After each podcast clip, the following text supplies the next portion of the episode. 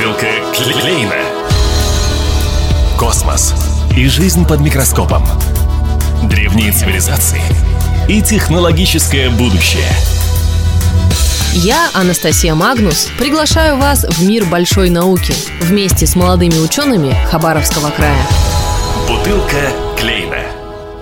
У микрофона Анастасия Магнус. Здравствуйте. История – вещь сложная и простая одновременно. Если речь идет об исторической науке, кажется, мы никогда не сможем точно сказать «вот было так» или «случилось вот то-то». Всегда будут оставаться белые пятна. И всегда будут люди, которые эти белые пятна постараются закрасить. Сегодня речь пойдет об исторической науке, и сразу два молодых ученых расскажут о своих исследованиях и проблемах, с которыми они сталкиваются на научном пути. Рассказывает Ольга Прудникова, студентка четвертого курса исторического отделения факультета востоковедения и истории Педагогического института ТОГУ. Я занимаюсь научными исследованиями еще с первого курса, и меня всегда интересовали темы, которые либо достаточно спорные, либо малоизученные. Так уже выяснилось под конец четвертого курса то, что я больше склоняюсь к темам конца 19 начала 20 века, они меня больше интересуют, потому что непростой период в истории России, очень много спорных тем, ну и даже вот темы 16 века, истории России тоже в моих исследованиях есть.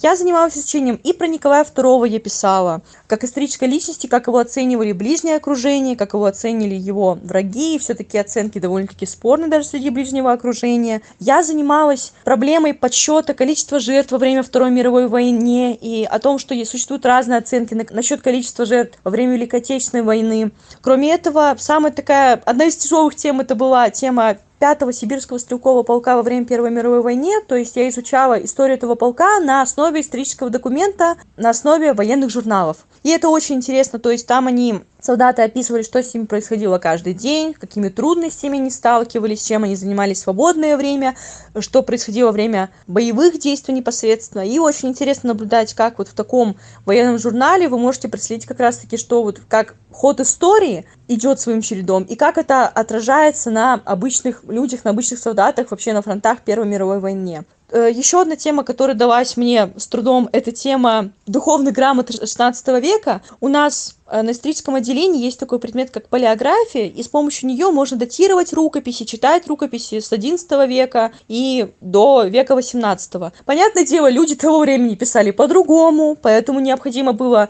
научиться читать эти рукописи непосредственно. И как раз-таки очень интересная тема была. Я изучала духовные грамоты, то есть завещания о том, как люди что кому завещали, крупно это были феодалы, очень интересно было переводить и вообще рассматривать духовные грамоты как исторический источник и что эти грамоты могут нам дать. И сейчас я начала заниматься для себя вот буквально фундаментальной темой. Это красное казачество в годы гражданской войны на Дальнем Востоке.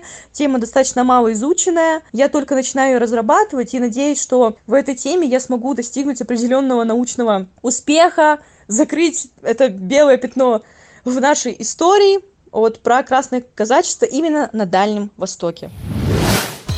О белых пятнах мы говорили в самом начале, о них же беседовали с Ольгой пару лет назад, когда она впервые побывала в гостях у радио. Сейчас, первым делом, по традиции, мы задали ей вопрос о том, как она попала в научный мир. Говорит Ольга Прудникова. Я попала в науку еще на первом курсе в 2019 году. Это было осенью. И попала туда самым неожиданным для себя образом. Потому что я вообще не предполагала, что когда-либо буду заниматься наукой. Это для меня было чем-то тогда очень привилегированным, э, очень сложным. И казалось, это невозможно сделать обычному студенту. Хотя я помню, что даже на первом курсе наши преподаватели с нашей кафедры рассказывали нам о научных сообществах, о том, что туда может прийти любой желающий, но я пока не хотела туда этим заниматься. Для меня это, опять же, было чем-то сложным. И я хотела заниматься театром. Я помню, что я ходила на театральный кружок, походила туда месяц и поняла, что мне это не нравится. Так как меня все больше начала увлекать история, я обожала ее вообще в школе, поэтому я поступила как раз-таки на исторический факультет, и она меня очень сильно увлекла, и я подумала, может, стоит решиться и попробовать себя в научной среде, мало ли что-нибудь получится. И я помню, что наши преподаватели говорили нам о научных обществах. Я написала Сливко Станиславу Вадимовичу с просьбой принять меня в научное общество. Сказала о том, что я буду трудиться, работать. Он э, встретился, там еще были ребята, он встретился с нами на следующий день. Мы рассказали ему о темах, которые нас интересуют. И с этого момента началась моя научная карьера. И она началась с темы, я даже сейчас помню, о Николае II. Честно, я не ожидала о том, что просто написав преподавателю, можно так просто войти в научную среду. И, скажем так, после этого я окончательно втянулась в эту научную среду. Мне очень понравилось, у меня начало получаться, как мне казалось. Слушая, кажется, что сложностей вовсе нет. Но это, конечно, не так. Историки проделывают огромную поисковую работу, но только не в полях, а в библиотеках, архивах и музеях. Какие проблемы тяготят молодых ученых? Об этом мы также спросили Ольгу.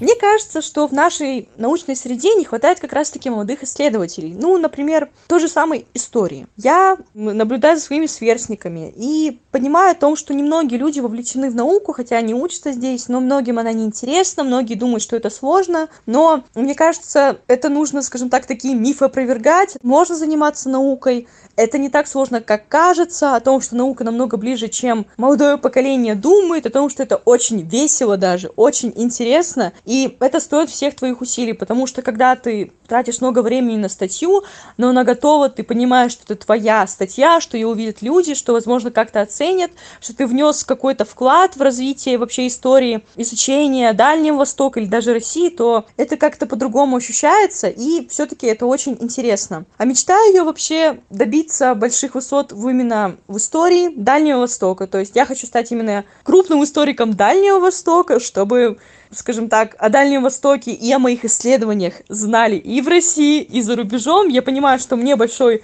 путь предстоит пройти, но, скажем так, как говорится, мечтать не вредно. Смелые птицы, высокий полет. У нас мы также побеседовали с Алисой Хабаровой, также студенткой, но уже пятого курса исторического отделения факультета востоковедения и истории Педагогического института ТОГУ. Первый вопрос о научном пути, конечно, и о том, как появилось понимание, какой темой заниматься, говорит Алиса Хабарова. Свою научную деятельность я начала в конце первого курса. Именно тогда у меня появился глубокий интерес к науке как к чему-то новому, загадочному и неизведанному для меня на тот момент. У меня уже был опыт в студенческом совете, но я поняла, что это не совсем то, чем я бы хотела заниматься на протяжении пяти лет э, своей университетской жизни. Мне всегда нравилась история, и я подумала, почему бы не заняться исторической наукой.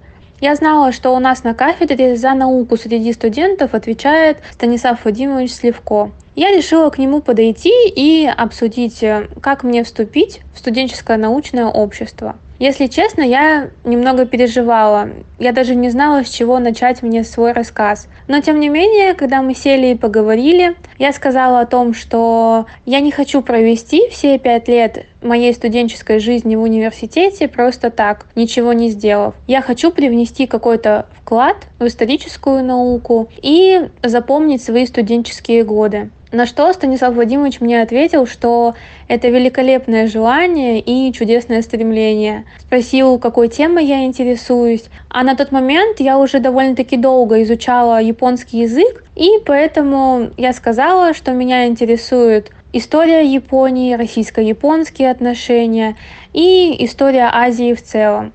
Поэтому, когда мы уже наметили вектор моих исследований, я чувствовала себя поспокойнее. Когда вышла из кабинета, я поняла, что у меня начинается какая-то новая глава в жизни. Я была этому очень рада. И как показала практика, мое решение прийти тогда и поговорить со своим преподавателем было одно из самых верных решений в моей жизни. Интересно то, как порой люди недооценивают важность и редкость документов, хранящихся в архивах и музеях их родных городов или даже небольших поселений. Хабаровск, где в свое время давал показания против японских военных преступников последний император Китая, где решалась история Азиатско-Тихоокеанского региона, хранит много бесценных бумаг. И настоящее счастье, что есть люди, горящие интересом в этих бумагах, раз и навсегда разобраться – говорит Алиса Хабарова. Темой моих исследований стало изучение образа Японии в сознании дальневосточников в конце XIX – начале XX веков. На самом деле тема очень интересная, обширная и мало изученная в контексте Дальнего Востока, потому что у нас имеются схожие исследования, но они все затрагивают по большей степени европейскую часть России. Я же считаю, что необходимо не забывать и про Дальний Восток, ввиду его близости к границам Японии. Свои исследования я провожу на основе архивных материалов. Это и периодическая печать, и источники личного происхождения, а также и официальные документы Приамурского генерал-губернаторства. Собственно, почему возник такой интерес. До 1868 года Япония была закрытой страной, и российско-японские контакты были не столь обширны, как, э, например, уже в середине и в конце XIX века. И мне стало интересно, а как много люди знали о такой близкой и одновременно далекой стране? И все-таки не стоит забывать, что Япония – это страна, у которой были прямые военные столкновения с Россией появился интерес проследить, а совпадало ли восприятие Японии перед войной высокопоставленными лицами и обычными жителями Дальнего Востока, с которыми японцы жили бок о бок уже вот в конце 19-го, начале 20 века. Мне было необходимо также проанализировать, как этот образ видоизменялся в зависимости от международно-политической ситуации. Когда речь заходит о народной дипломатии, нередко все действия концентрируются на культуре. Это, конечно, замечательно. Концерты, театральные постановки, музейные проекты, в меньшей степени спорт и лингвистика. Но очень важно, чтобы вот в этой самой народной дипломатии большее участие принимали именно ученые. Сейчас Алиса учится на последнем курсе, а впереди, будем уверены, аспирантура и развитие темы.